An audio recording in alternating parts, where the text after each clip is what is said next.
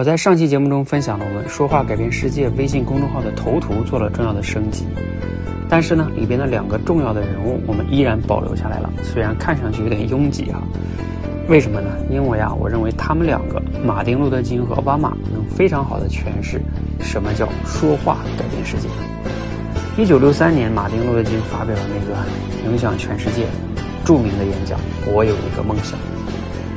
这个呢，在很大程度上促进了美国的黑人能获得那种平等和自由。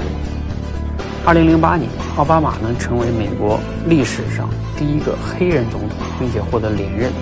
在很大程度上，我相信他应该感谢马丁·路德·金这个演讲。所以呢，他说明了说话真的能推动这个世界能变得更好。你还能想到哪些啊？用说话能影响和改变世界的例子吗？欢迎分享。